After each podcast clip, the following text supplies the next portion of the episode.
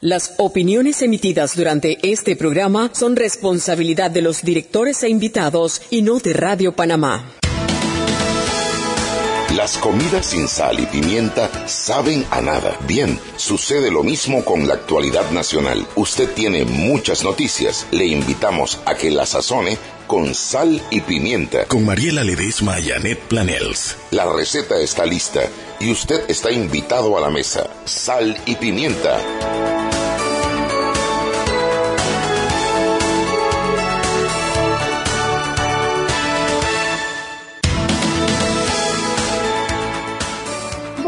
Tardes, bienvenidos todos a Sal y Pimienta, un programa para gente con criterio, gente que llega a tiempo al programa, a las 5 y 55 se conecta para conversar con todos ustedes las noticias del día.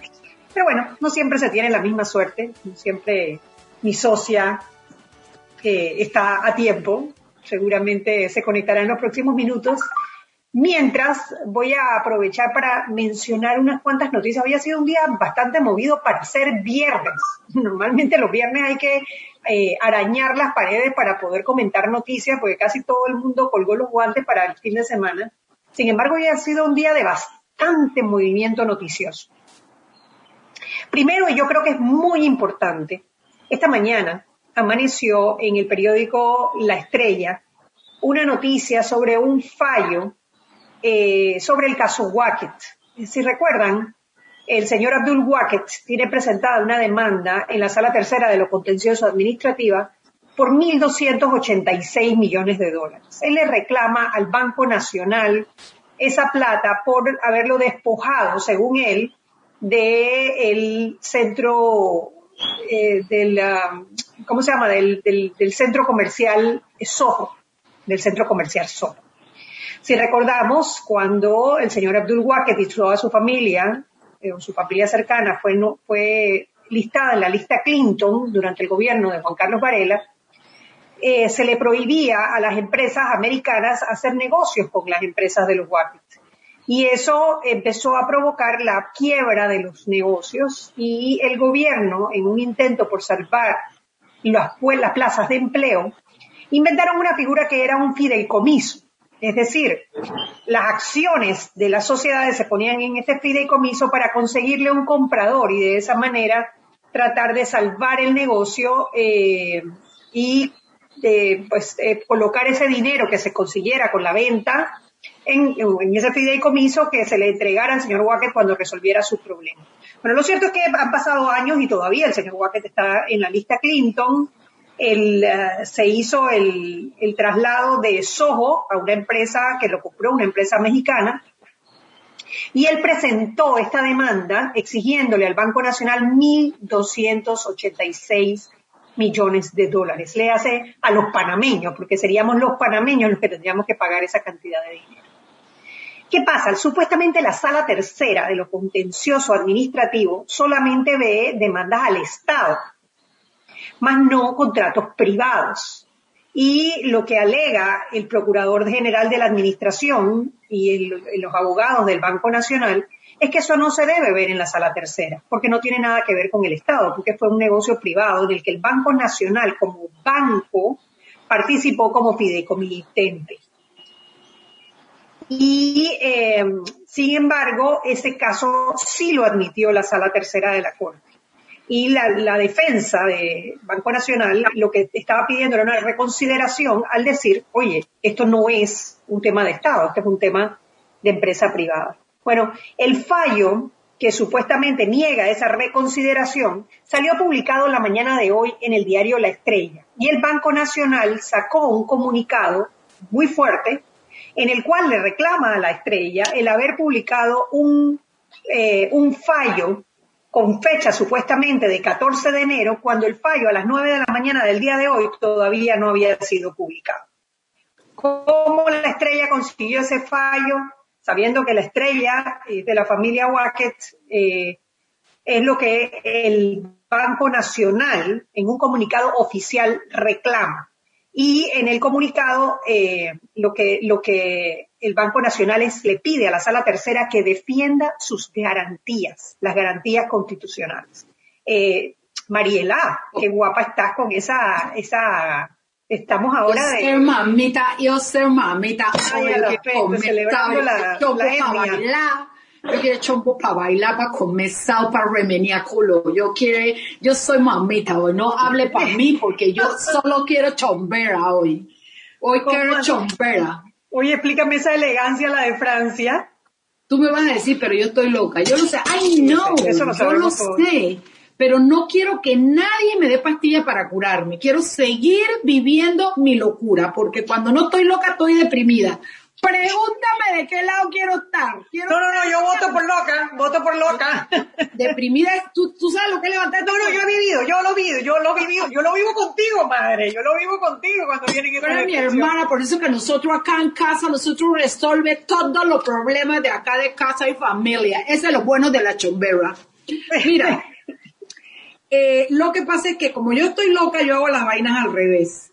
Hoy es un día que yo, además de ir a trabajar, tenía que ir a Punta Pacífica a verme mis ojos, mi, mi chequeo anual, tenía muchas cosas que hacer y, o sea, estuve en la calle todo el día y no te puedo explicar que me dio una de mis psicosis. Ay, no me puse pañuelo en la cabeza, ay, no me puse pañuelo en la cabeza, ay, el COVID en mi pelo, ay, y llegué tarde porque llegué tarde y dije, ¿cómo hace con las cosas de los COVID, los pelos? Yo te cueste la cama, se pega los bichos en la cama, se pega todo el cuerpo, se pone enferma.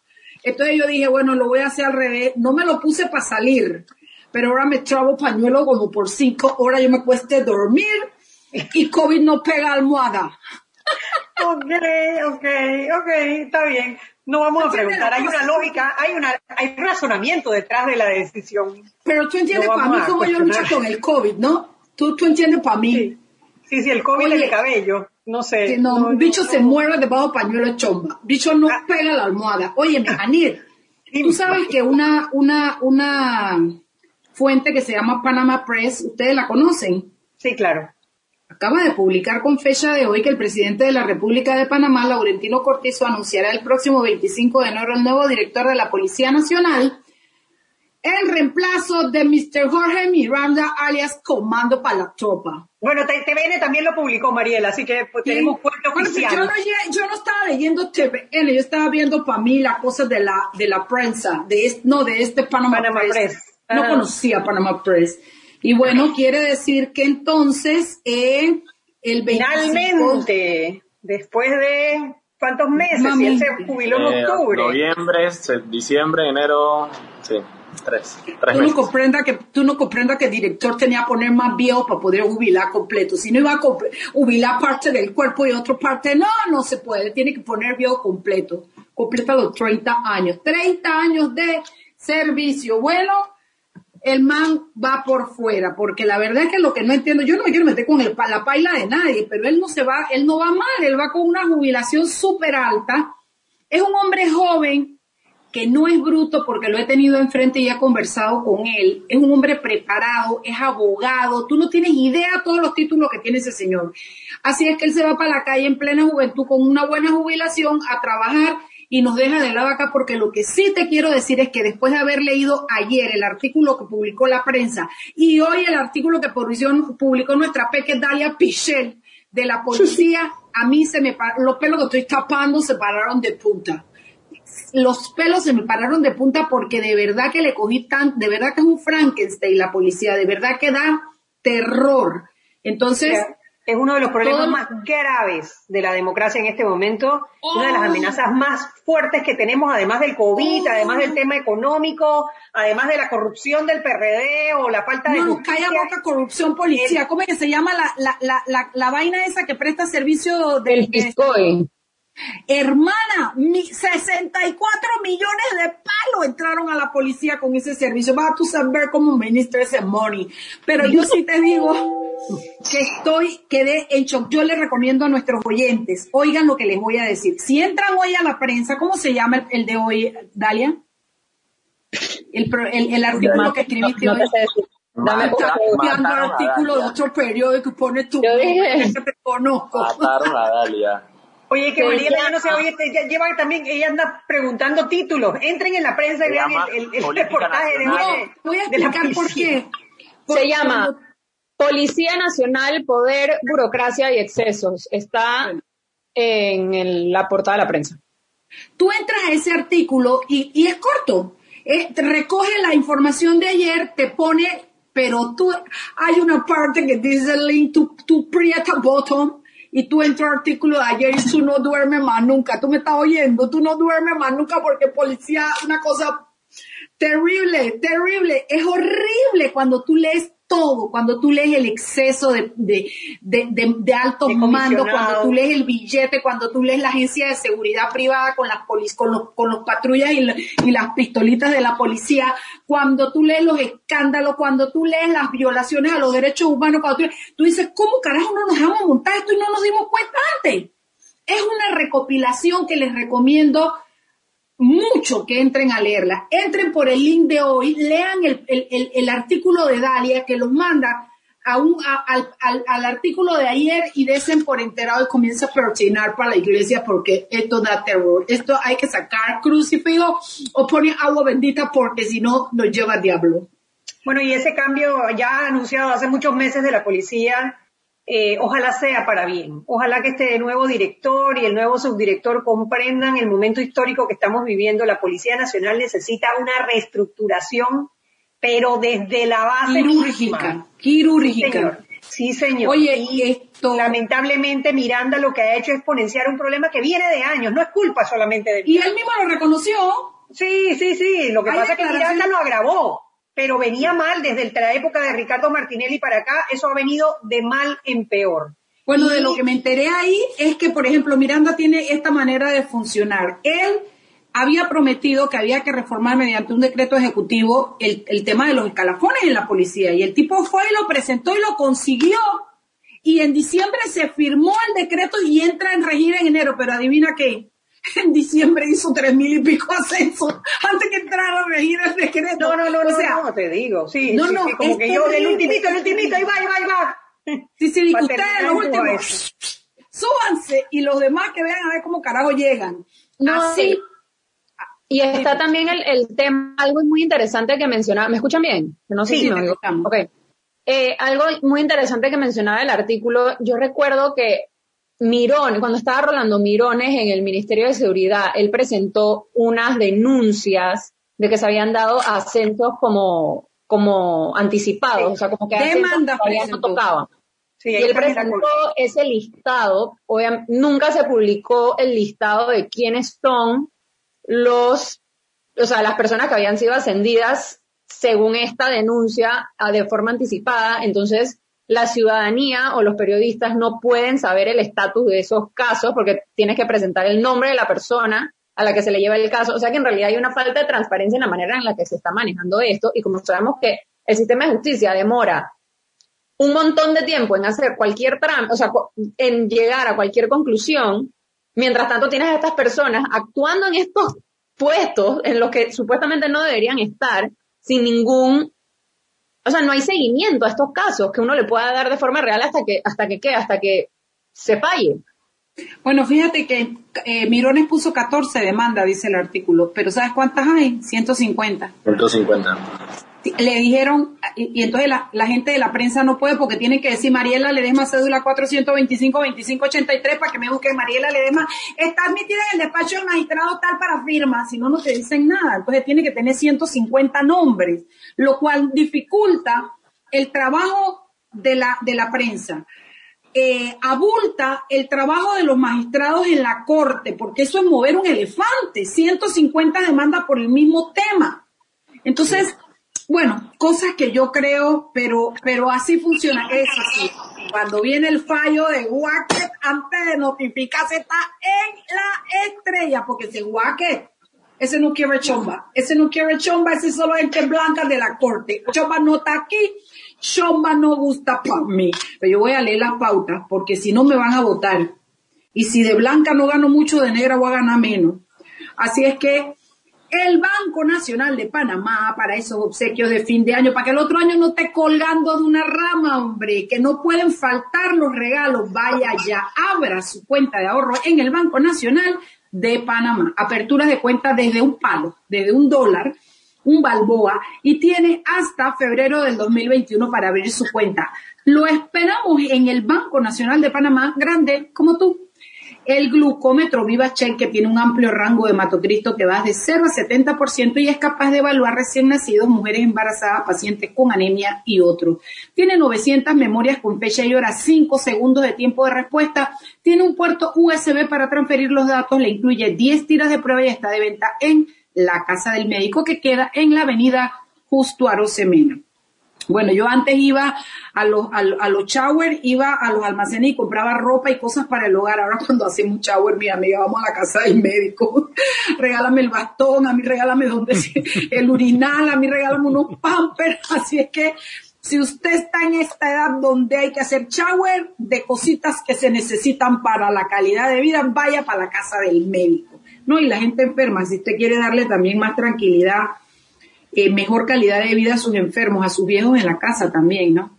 Y bueno, Terpel le dice que aléjate de los contagios con el llavero antivirus diseñado para pulsar, alar y cargar. Ve por el tuyo las estaciones Terpel a solo 2 dólares adicionales a tu recarga de 15 dólares en combustible o por la compra de un promo pack de lubricantes Terpel. De venta en todas las estaciones a nivel nacional, Terpel a tu servicio. Regreso a hacer chompa. ¿Cómo está tú? Sigues contando la cosa que pasa en este país.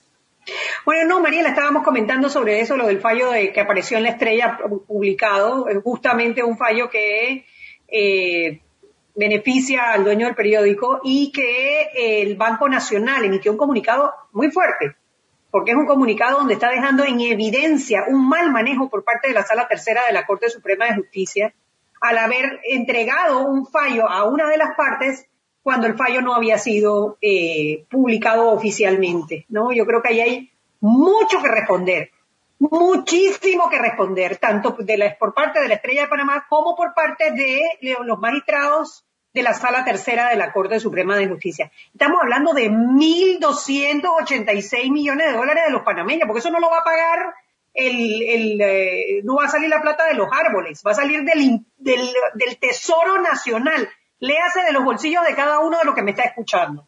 Así que yo creo que ese es un caso en el que todos, todos, todos tenemos que estar muy pendientes porque este tipo de irregularidades lo que hacen es crecer la desconfianza en que se está manejando como se tiene que manejar.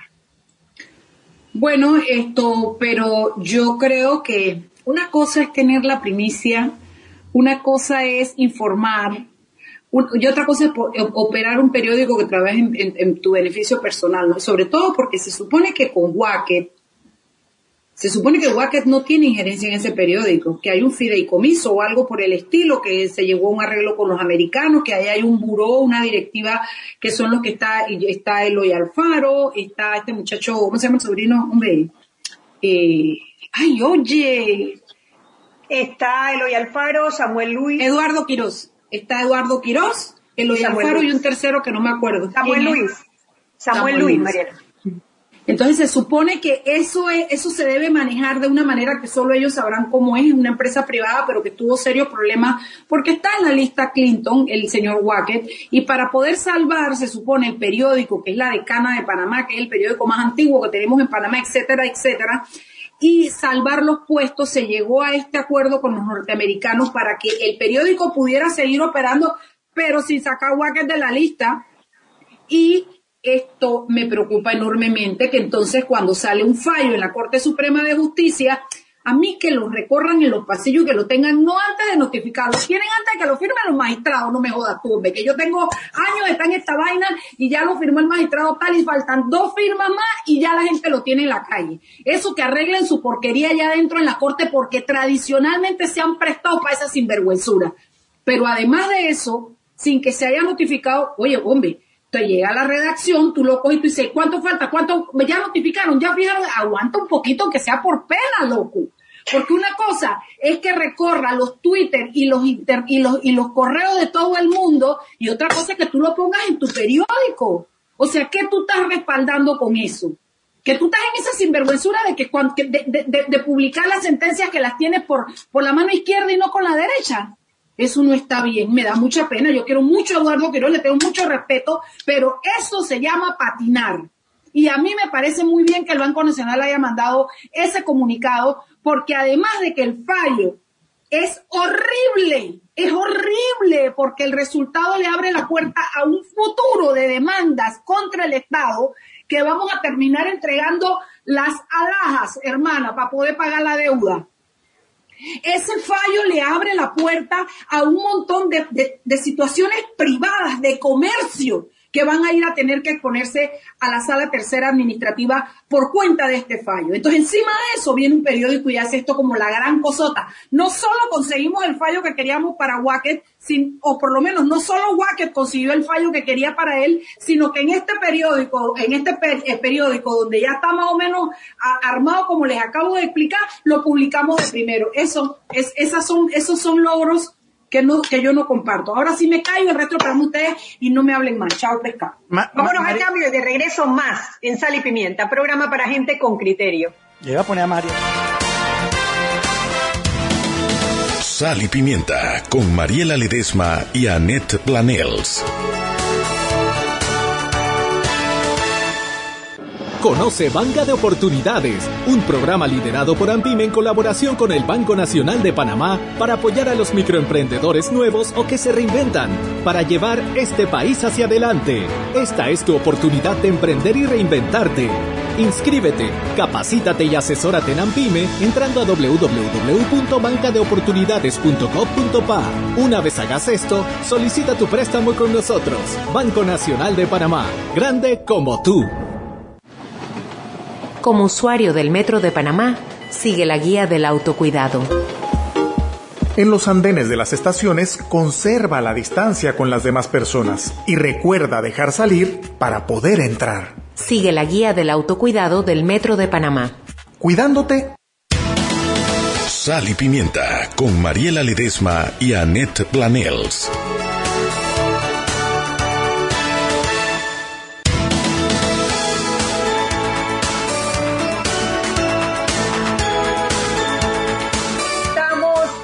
De vuelta en Sal y Pimienta, un programa con una chomba enamorada.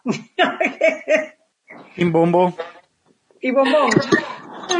Bombón y bellota. Bueno, estamos aquí en Sal y Pimienta, programa para gente con criterio. Hoy vamos a debatir sobre las redes sociales y la censura. Ha sido una semana eh, cargada de noticias internacionales, ha sido una semana cargada de información. Y dentro de todos estos temas hay uno que no hemos debatido esta semana en Sal y Pimienta, y es el tema de la censura. Bueno, a ver, es el tema del haberle bloqueado la cuenta de Donald Trump en Twitter, Facebook, Instagram, Snapchat, YouTube. Hasta Pinterest. Hasta Pinterest. Bueno, yo Pinterest no me había enterado. Lo único que le quedó fue el TikTok. que, era la que él quería censurar, además. ¿no? ironías de la vida. Ironías de la vida. Yo, en Estados Unidos, bueno, obviamente, pues, eh, pues mm. estoy segura que todos nuestros radioescuchas eh, saben que hubo una toma violenta del Capitolio para mm. impedir el, eh, para, para impedir la proclamación de Joe Biden como presidente electo de los Estados Unidos y esto causó una serie de acciones por parte eh, de los políticos, pero algo que no, había tenido precedente fue que todo el mundo digital, por lo menos los, los jugadores más importantes, decidieron que Donald Trump podría ser un peligro incitando a la violencia y procedieron a cerrar sus cuentas en redes sociales. Obviamente son empresas privadas, hay un acuerdo que tú firmas para poder acceder a esa plataforma de manera gratuita y en ese acuerdo tú te comprometes a cumplir una serie de reglas. Y la primera de esas reglas es no incitar a la violencia. O sea que ellos legalmente tienen todas las herramientas para cerrarle la cuenta y quizás hasta se demorar. Pero eso ha traído un debate interesante y yo creo que es lo que queremos y es lo que queremos traer hoy con nuestros peques, con Dalia Pichel y con Daniel Lopera, sobre esa debe ser la manera estamos ante una, eh, un nuevo orden en donde las empresas privadas deciden quiénes utilizan el megáfono y quiénes no lo utilizan, o qué alternativas, qué, qué, qué planteamientos debe haber para el futuro, para, para, ya sea para cerrar o para abrir cuentas, ya sea en Twitter, Facebook, Instagram, etcétera. Bienvenido Daniel, bienvenida Dalia. Cuéntanos, a ver, empezamos que empiece, no, que empiece Dalia por el, por el artículo que sacó hoy en la prensa, ¿no? Me parece que estuvo muy bueno, así que de repente ya puedo hablar un poco sobre eso primero. Bueno, bienvenida Dalia, cuéntanos de tu artículo en la prensa.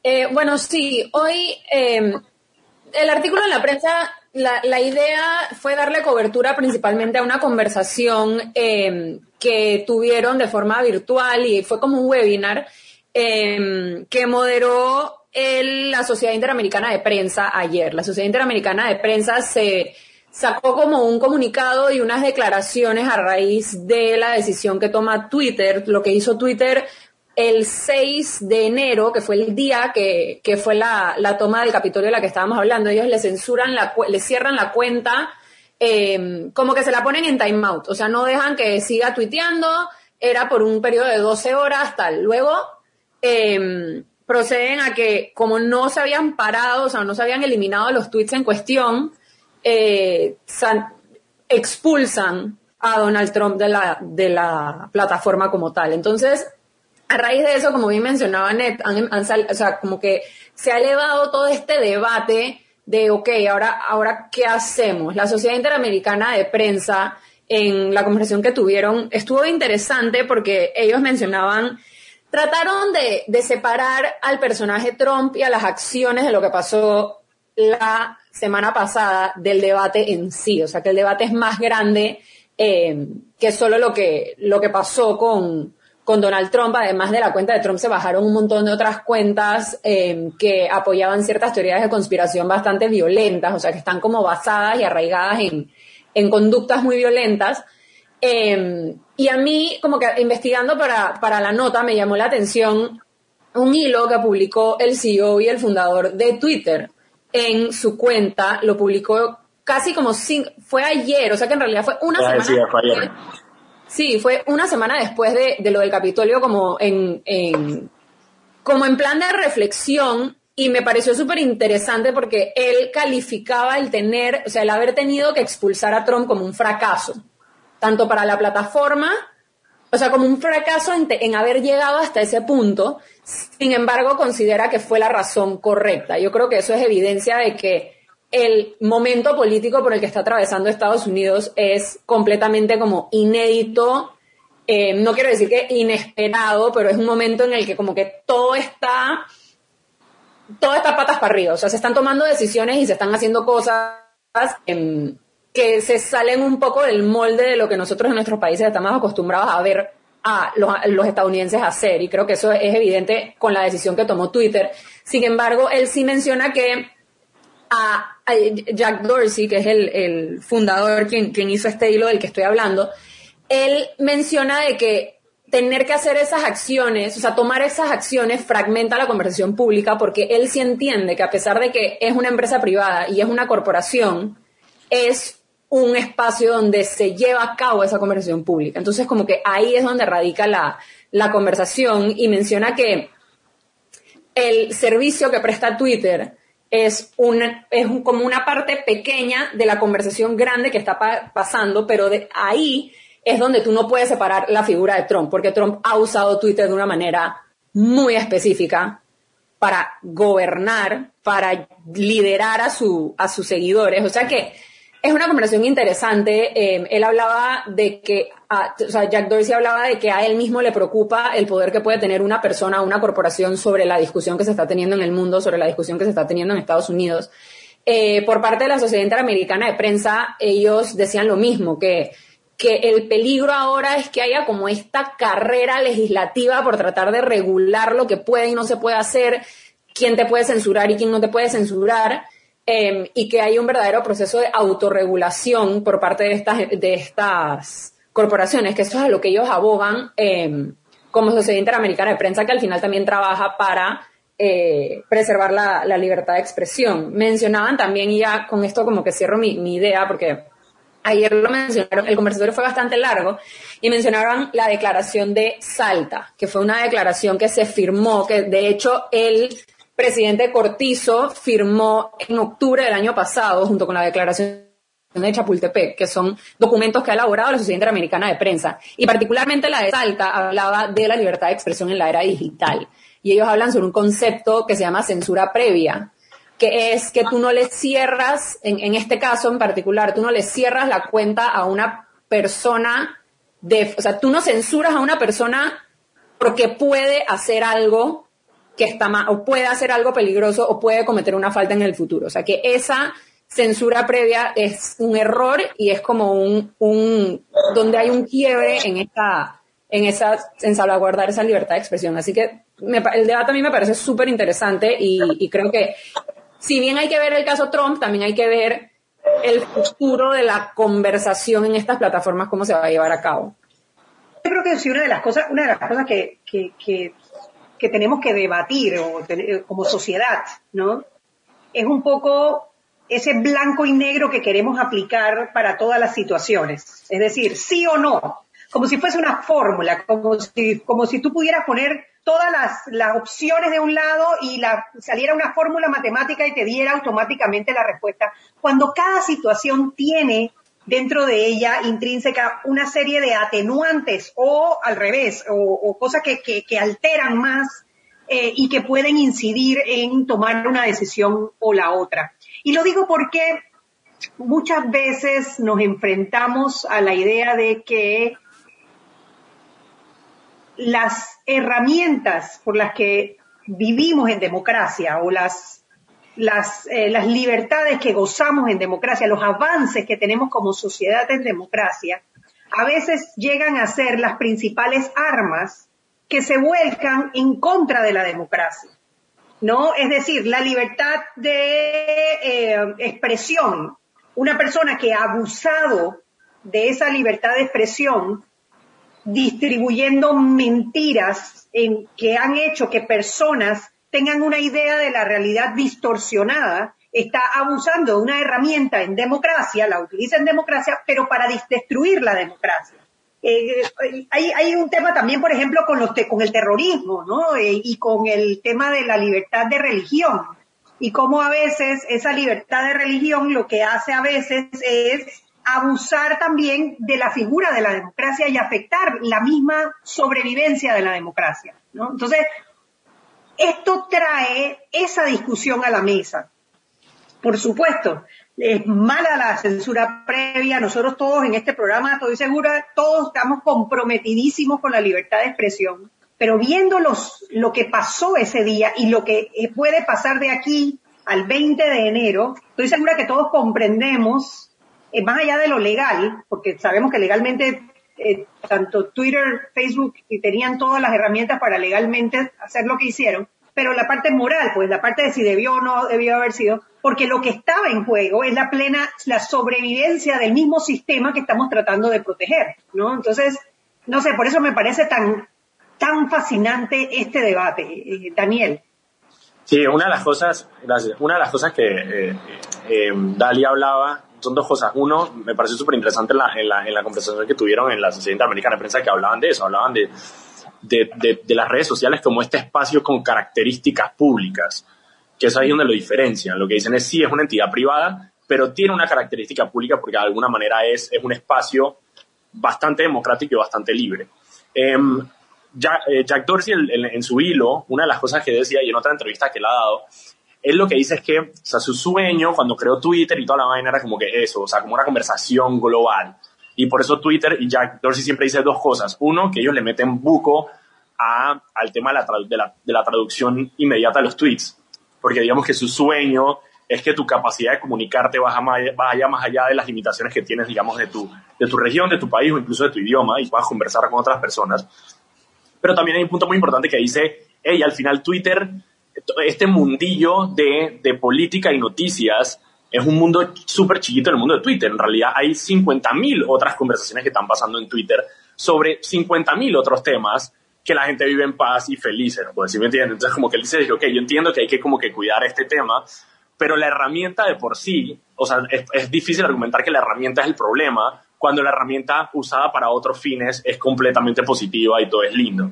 Em, lo que pasa es que obviamente, el, el, y otro de los, uno de los argumentos ahí es el tema de la anonimidad. Obviamente, cuando tú te vas a una página como por ejemplo 4chan, que es una página completamente anónima y donde está como que lo mejor y lo peor del Internet en un solo lugar, tú pasas 15 minutos ahí y te, y estás y que no, no, no, no haber libertad de expresión porque esta gente está diciendo, o sea, dije, locuras, absurdeces, vainas dañinas, de todo.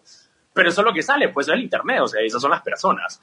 Aquí el debate es, y, el debate principal es, si se tiene, si se debería censurar o no. Y yo creo que yo estoy de acuerdo con Jack Dorsey cuando él dice, bueno, si tenemos que llegar a ese punto es porque muchas otras cosas han fallado. Y lo que decía Ned de, de lo blanco y negro, de hecho, él, él, él, él, en conversaciones ha dicho que, a ver, efectivamente como que la, la, el, cierre de cuentas que hace, que hace Twitter, la mayoría que hace, es caso por caso. Porque no es que el día de mañana, simplemente porque yo digo que hay que asesinar al vicepresidente de Estados Unidos, me va a censurar la cuenta.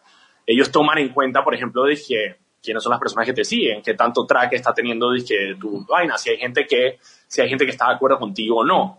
Porque una de las cosas, a ver, como para diferenciar, yo sé que le ponemos mucha atención como que a, diferenciar y decir como que, bueno, las redes sociales no es el mundo real. Pero si tú extrapolas eso, lo dices en el mundo real, yo perfectamente el día de mañana aquí en Panamá, yo puedo salir al, al, patio de mi casa y dictar que hay que asesinar al presidente de la República. Y no va a pasar nada. O sea, yo puedo hacer eso, eso es parte de mi ejercicio de libertad de expresión.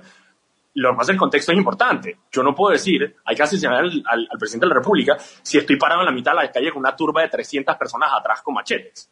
O sea, y ahí donde la diferencia se hace. Entonces, parte de, lo que, de la decisión que se tomó con Donald Trump es porque las palabras que él estaba emitiendo en su red social estaban siendo percibidas por un pocotón de gente que ya habían demostrado la capacidad de tomarse el Capitolio violentamente. Entonces, y, eh, la, lógica es que si él sigue tuiteando o si sigue tuiteando ese tipo de cosas, claramente hay personas que están dispuestas a tomar no solo en serio lo que él dice, sino casi que tomarlo como una directriz para poder actuar. Y ahí es donde está la diferencia. Y yo sé que Facebook, por ejemplo, ha tenido un montón de problemas, digamos, en la región de Rohingya, en, en el sudeste asiático, precisamente por eso, porque hay cadenas de Facebook que se vuelven súper virales, donde dicen que, hey, ayer estos manes mataron y violaron a una niña, y de la nada tienes una turba de gente lista para asesinar a 12 personas, que de hecho pasó.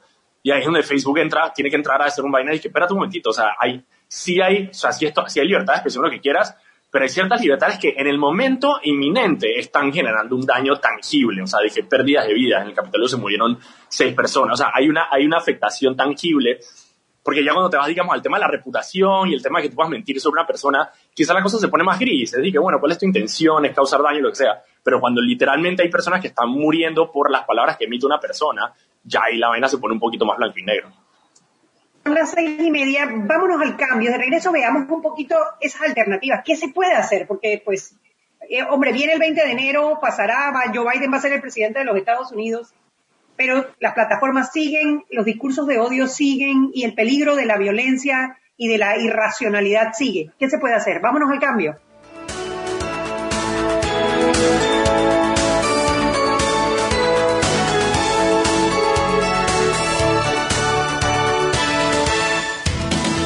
Sal y Pimienta con Mariela Ledesma y Annette Planels.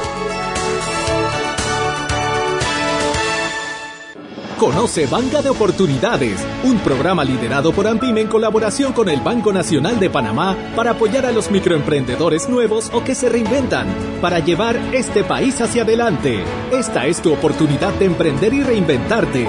Inscríbete, capacítate y asesórate en AMPIME entrando a www.bancadeoportunidades.gov.pa. Una vez hagas esto, solicita tu préstamo con nosotros. Banco Nacional de Panamá, grande como tú.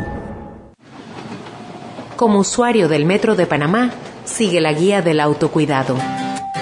Cuando ingresas al tren, procura moverte hacia los vagones que tengan mayor espacio disponible o menos personas y no utilices los puestos marcados. Sigue la guía del autocuidado del Metro de Panamá. Cuidándote, nos cuidamos todos.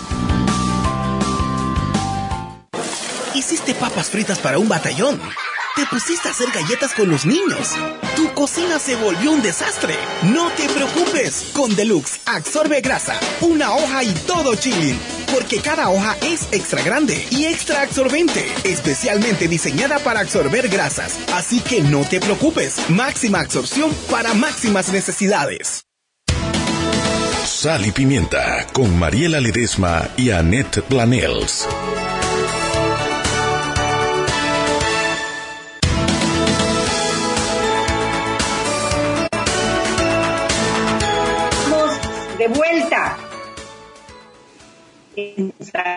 Pimienta, un programa para gente con criterio, Mariela, con criterio. Porque yo también tengo criterio, yo puedo hacer de chomba de cubana y de Argentina, pero también tengo criterio. Mira, a mí, lo primero, yo voy a partir mi intervención diciendo que las el mundo de todas estas plataformas y del Internet está en pañales. Para que las cosas maduren, tú tienes que ver que pasen décadas de décadas, siglos de siglos, y tú dices, hombre, las vacunas funcionan. Hombre, ya el hombre va a la luna y ahora vamos para Marte. O sea, tú vas, porque las cosas se practican, se usan, se perfeccionan. Internet es una herramienta que es exactamente lo mismo que las benditas eh, eh, sociedades anónimas panameñas. Que cuando tú haces una sociedad anónima, Tú dices, yo la hice, yo no la hice para que fueran a lavar dinero ni para que traficaran órganos de humanos. Yo hice una sociedad anónima para que tú tengas una persona jurídica con la cual puedas desarrollar un negocio. Y la mayoría de los negocios que se desarrollan con sociedades anónimas son positivas y son legales, pero siempre hay un pendejo que la usa para el mal. Lo mismo pasa con el Internet y con las plataformas. Entonces, yo tengo mi alma dividida en dos pedazos y pesan exactamente lo mismo, 50% de cada lado. Yo estoy feliz que le hayan cerrado la cuenta a Trump. Si hay alguien en este planeta que se lo merecía, era Donald Trump. Pero yo me pregunto, ¿a quién le estamos dando el poder? ¿A las empresas que manejan Internet? ¿Qué va a pasar mañana con ese poder? ¿Lo vamos a poder controlar nosotros o estamos dispuestos a entregárselos a ellos? ¿Quién va a tomar las decisiones? ¿Por qué no le cierran la cuenta a Maduro? ¿Por qué no le cierran la cuenta a Daniel Ortega? ¿O por qué no le cerraron la cuenta al de, al de Brasil cuando comenzó a decir que eso era un resfriadillo y que no se pusieran mascarillas?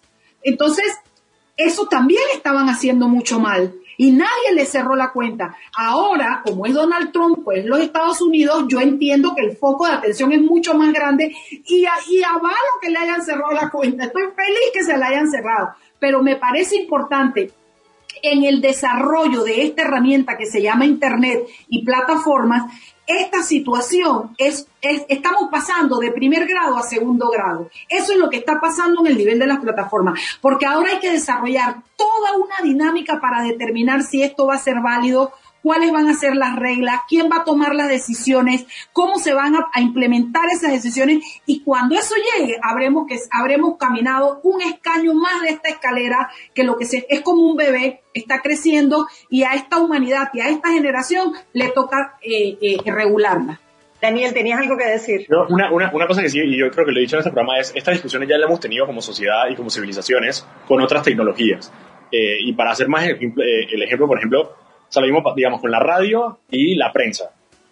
Cuando, cuando la gente se dio cuenta que podía masificar su mensaje por medio de la prensa, eh, literalmente salieron un montón de periódicos por todos lados. Y la gente manejaba los periódicos, dije, a lo loco, y había este mismo temor. Dije, bueno, ¿cómo la gente va a Porque veníamos de los libros, que eran como que estos textos que obviamente eran históricos y la gente lo escribía y estaba en un pedazo del libro, ahora era un panfleto y la gente decía como que, man, ¿cómo la gente va a saber qué es cierto y qué no?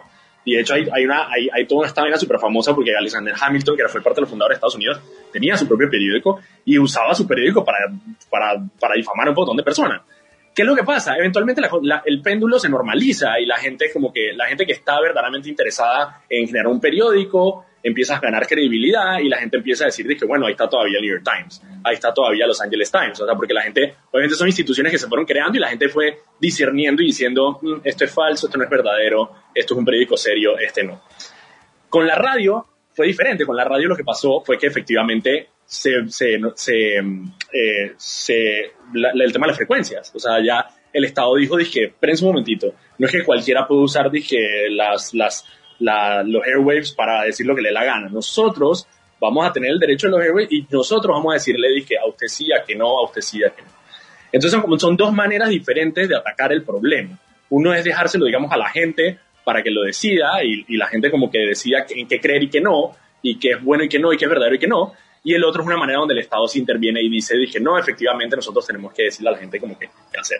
Y una de las cosas es el tema de soluciones, porque Ana dijo, bueno, ¿qué, viene? O sea, ¿cómo solucionamos este problema? Parte importante es saber que con el tema de Donald Trump, no solo fue Donald Trump, sino también muchas otras eh, cuentas que estaban asociadas a él. Y sobre todo, a raíz precisamente de que Twitter empezó a, censurar estos temas, empezaron a aparecer otras eh, redes sociales. Parler, Gap y otros, otros lugares donde estas personas podían ir a hablar libremente las cosas que no podían decir en Twitter. Pero después nos dimos cuenta que, que, plataformas como Parler, que son específicamente para conservadores, eh, también estaban bloqueando a gente que decía, por ejemplo, hay que asesinar a Mike Pence. Y ahí donde vengo es que, más allá de la plataforma, nosotros como sociedad ya hemos llegado a un entendimiento de que hay cosas que uno no puede andar diciendo por ahí. O sea, tú no puedes andar por ahí diciendo que, no sé, que Hitler no mató a los presidentes judíos o que los negros son menos inteligentes. Hay cosas que ya como sociedad entendimos que eso no se puede decir, no importa la plataforma que digas. No importa que tú digas que yo quiero una plataforma donde yo pueda hablar libremente. Sí, pero no sobre estas cosas. Y eso no está escrito en ningún lado, simplemente son entendimientos que tenemos como sociedad donde dijimos de que la línea de tu libertad de expresión llega hasta aquí. Punto. Sí, yo creo que, que un, hay como dos, o sea, porque Anet preguntaba como que a, dónde vamos ahora. Yo sí quiero hacer como una notita que lo mencionaron, yo, yo lo pensé desde el primer día y, como que leí muchas personas que estaban haciendo eh, la misma anotación y era que no podemos, lo mencionaron en, la conversación con el CIP también, no podemos ser ingenuos en pensar que estas reglas se aplican igual para todos y que aplican igual para todos. El ejemplo que daba eh, Daniel de que si ah, hay que matar al presidente, yo lo digo sola, desde el balcón de mi casa, que si yo lo digo liderando una, eso es un componente. Y segundo, no olvidemos que estas redes sociales expulsan al presidente de Estados Unidos después de que oficialmente ya no va a ser el presidente de Estados Unidos y literalmente el día que su partido pierde el control legislativo del país. O sea, eso no lo podemos, al final son empresas que hacen negocio.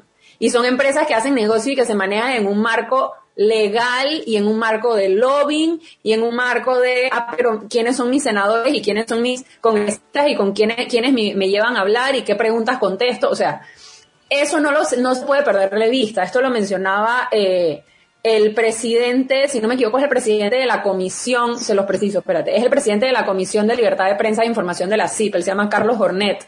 Y sí, que estas plataformas no son tan imparciales como dicen. Y claro, hay una cosa de contexto. Estados Unidos, el presidente, el momento, la violencia que se estaba viendo, pero se aplican en función a la realidad política de ese momento. Y eso, y eso no, o sea, eso no se puede ignorar.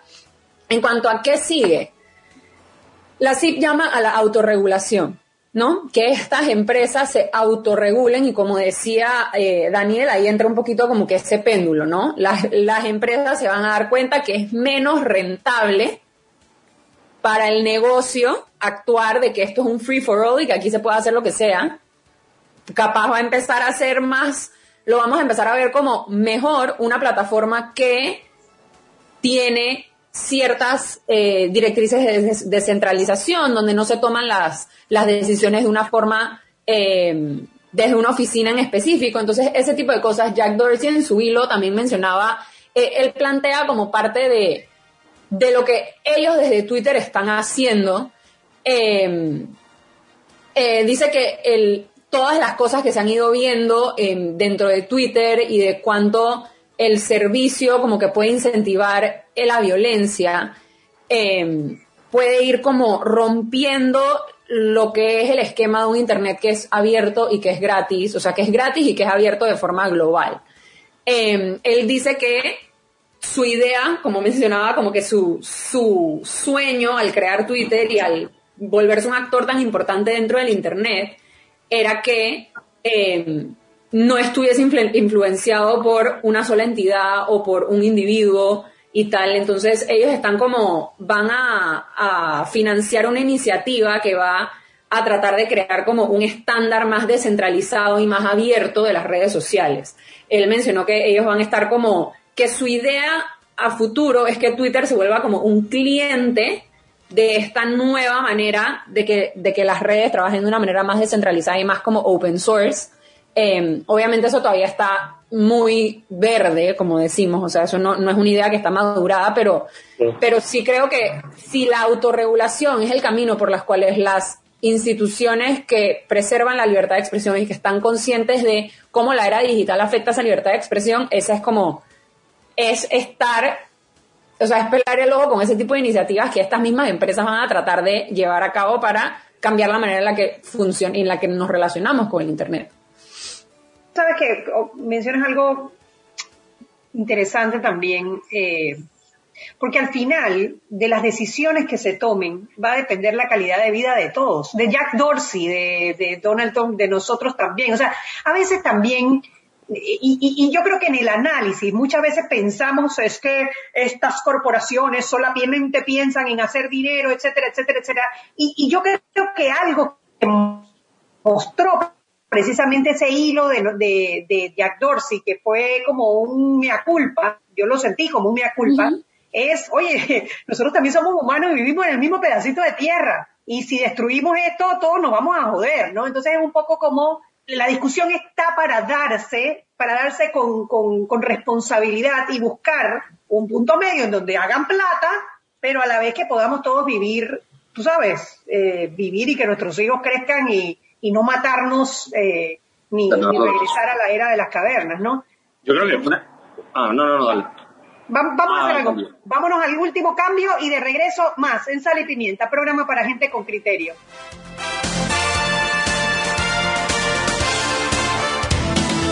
Sal y Pimienta con Mariela Ledesma y Annette Planels.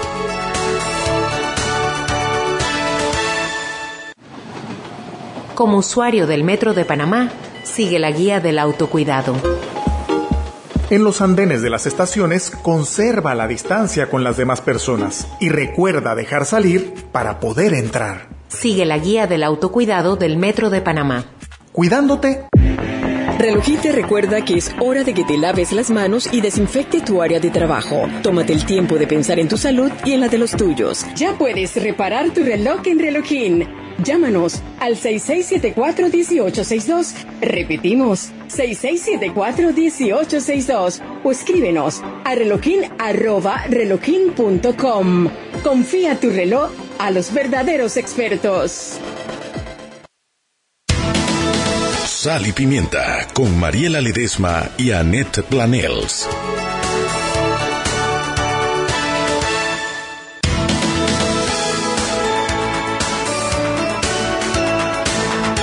¡Qué vuelta! En Sal y Pimienta, programa para gente con criterio, Mariela. Yo estoy brava porque Eric no ha parado de hablar no deja hablar a nadie. Aquí estamos todos levantando la mano y Eric es el único que habla. Oye. Entonces eso yo estoy brava. Para, para, para, enojarte aún más, voy a, voy a seguir hablando ahora, ¿ok? Oye, voy a tratar de ser breve porque sé que faltan pocos minutos y, el día es el día de los peques. Así que eh, nada más quería abordar un poquito lo que mencionó Daniel cuando hizo algo cuando mencionó algo histórico acerca de cuando se crearon los periódicos, los diarios y estas cuestiones. Mira, hay otro dato histórico acerca de el uso de, de tecnologías que terminan siendo contraproducentes. Yo hablaba en el cambio mientras estábamos fuera del aire, estaba hablando de que hay un componente muy importante que no se ha debatido y es el componente de quiénes son los usuarios. O sea, esta plataforma no funciona si nosotros no metemos data. Si, si yo no escribo mi opinión, Twitter no, no funciona. Antes existían los foros y el dueño del foro decía, tú no me caes bien, yo voy a cerrar el foro y tú te, lo voy a, te voy a expulsar. Twitter es un gran foro realmente. Entonces, ese dato histórico que yo quería mencionar para aportar a lo que decía Daniel es la bomba atómica. Cuando Einstein eh, eh, desarrolló todo este tema de la tecnología nuclear y esto, nunca se imaginó que esto iba a terminar siendo un arma de destrucción masiva. Pero al final quienes decidieron hacerlo fuimos nosotros. Entonces, eh, el ejemplo que yo daba hace un rato es, imagínense que en el caso de Twitter, el dueño de Twitter hubiese sido pro-Trump por ejemplo. O sea, hubiese sido totalmente eh, distinta la historia. Eh, el otro tema es, eh, ok, supóngase entonces que Trump dice, bueno, no, no me importa, yo voy a seguir comandando a mis tropas a través de otra red social interna o secreta que yo tengo. O sea, de alguna u otra forma él hubiera podido dar instrucciones a su, a su séquito de, seguidores y hubiese hecho el daño que hubiese querido hacer. Entonces, tenemos que recordar, en mi criterio, y esta es mi opinión para, para aportar al debate, de que al final del día, esta es una red social donde uno, se, uno aceptó los términos para, para ingresar. O sea, si esa es la fórmula que va a utilizar Twitter de ahora en adelante, si a usted le gusta bien y si no también. Es como el caso de WhatsApp. Si a usted no le gusta WhatsApp, el nuevo, el, las nuevas reglas del juego, usted se sale de WhatsApp Y listo. O sea, van a ser plataformas y van a seguir saliendo. Esto puede haber pasado en Facebook, esto puede haber pasado hasta en TikTok, puede pasar en cualquier otra.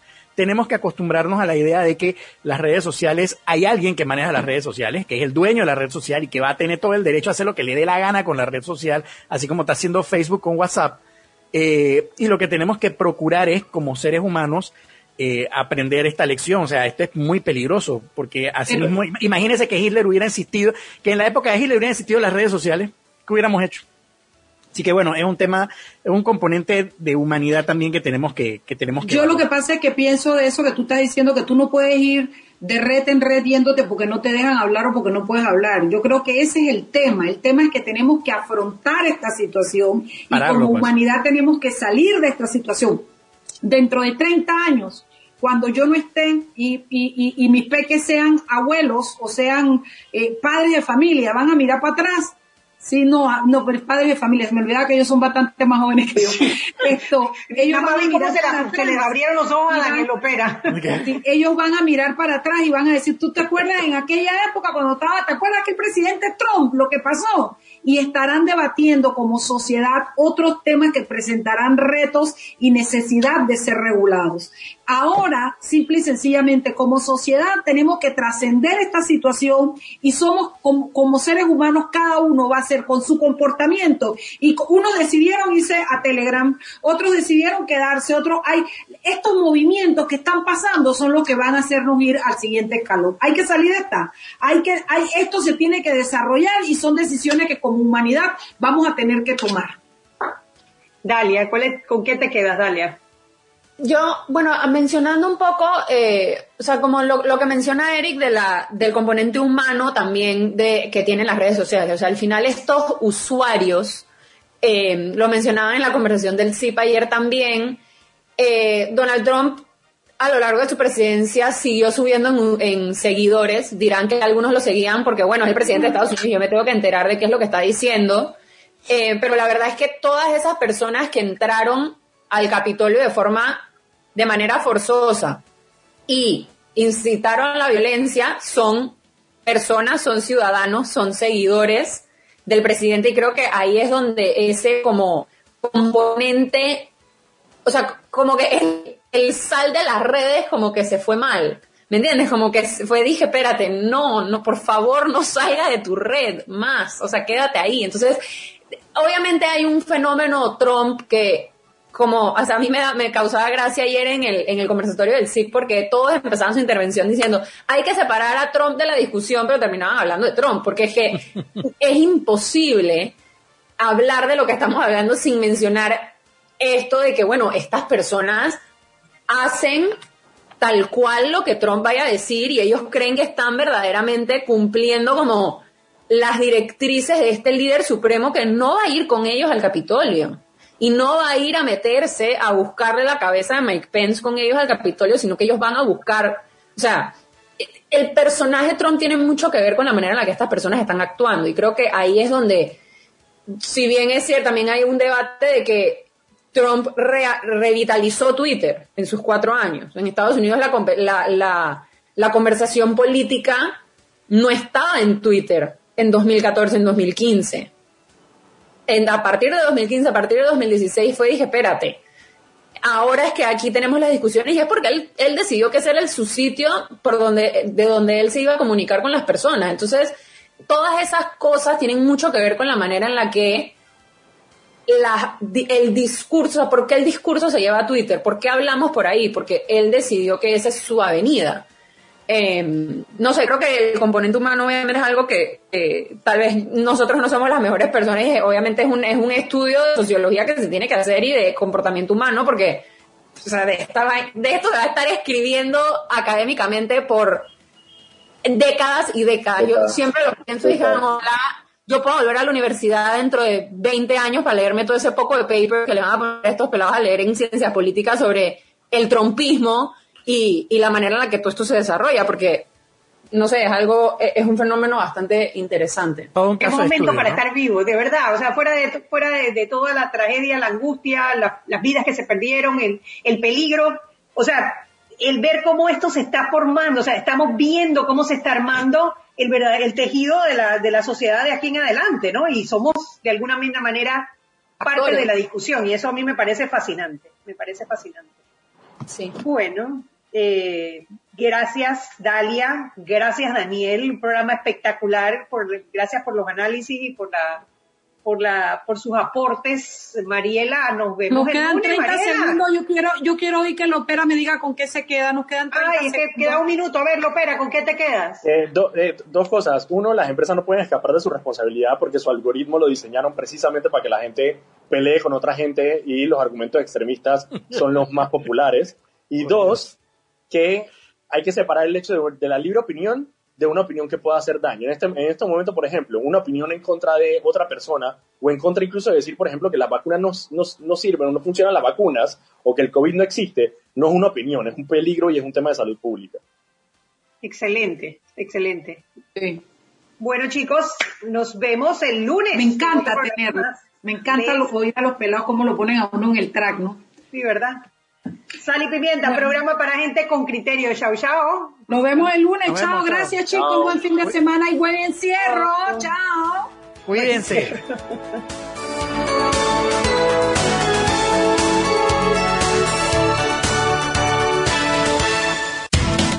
Hemos presentado Sal y Pimienta. Con Mariela Ledesma y Annette Planels. Sal y Pimienta.